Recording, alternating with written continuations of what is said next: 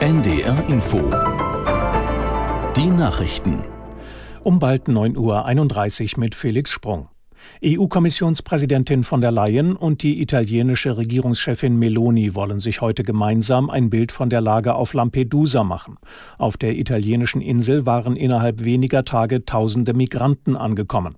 Italiens Regierungschefin pocht auf ein Eingreifen der EU.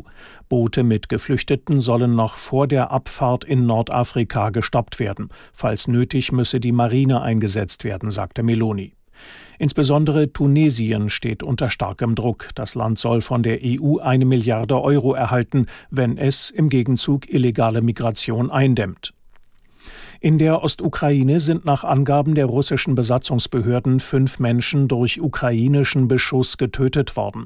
Eine Frau sei in Svetlodarsk verletzt worden, schrieb der Regionalgouverneur auf Telegram. Außerdem soll eine ukrainische Drohne ein Öldepot im Südwesten Russlands beschädigt haben. Die ukrainische Luftwaffe meldet hingegen einen russischen Angriff auf die Region südlich der Hafenstadt Odessa, bei dem eine landwirtschaftliche Anlage getroffen worden sei. Die meisten von Russland eingesetzten Drohnen und Marschflugkörper wurden den Angaben zufolge aber vor dem Einschlag abgeschossen.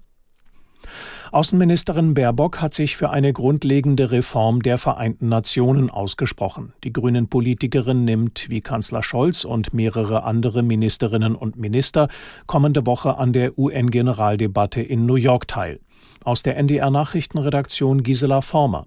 Die Vereinten Nationen benötigten dringend ein Update ihres Betriebssystems, um in der Welt des 21. Jahrhunderts anzukommen, so Außenministerin Baerbock. Und weiter, ein UN-Sicherheitsrat, der immer noch die Welt des 20. Jahrhunderts repräsentiere, sei nicht mehr zeitgemäß.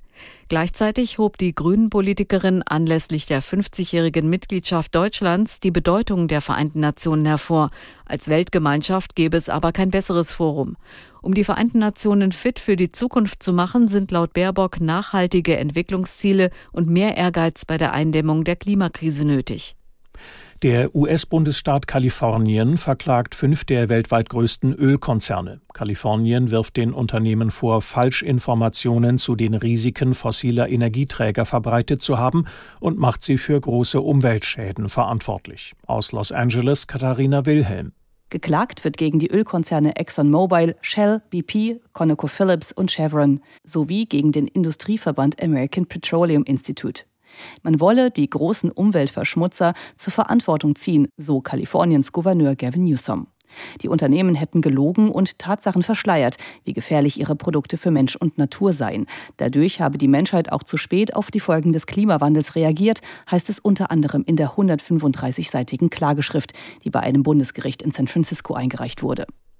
Die Polizei hat zwei Männer in Osnabrück festgenommen, die einen 85-Jährigen in Köln getötet haben sollen. Gegen die 19 und 20 Jahre alten Verdächtigen wurden Haftbefehle erlassen, wie die Kölner Polizei mitteilte.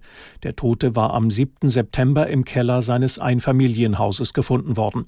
Nach einer Obduktion richtete die Polizei eine Mordkommission ein, die die Ermittler nach Niedersachsen führte. Die Hintergründe der Tat sind noch unklar. Das Wetter in Norddeutschland. Heiter bis wolkig und gebietsweise Schauer, Höchstwerte 21 Grad in Eckernförde bis 28 Grad in Göttingen. Morgen wechselnd bewölkt mit Schauern und Gewittern, höchstens 21 bis 29 Grad. Am Dienstag Regengüsse und gewittrig, im Südwesten teils sonnig, 17 bis 23 Grad.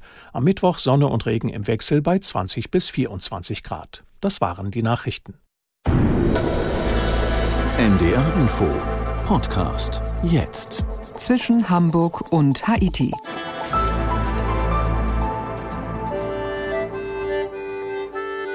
Zwischen Hamburg und Haiti mit Udo Schmidt ist heute in Belgien gelandet, in der Provinz Hennegau im Wallonischen, also dort, wo man Französisch spricht. Tom Noga war für uns dort, ist dort auch gewandert, immer mit einem sehr konkreten Ziel, nämlich einem Bier. Wir wollen heute über die belgische Bierkultur sprechen, die ja ziemlich bekannt ist, fast so bekannt wie die französische Weinkultur. Aber die Frage ist, was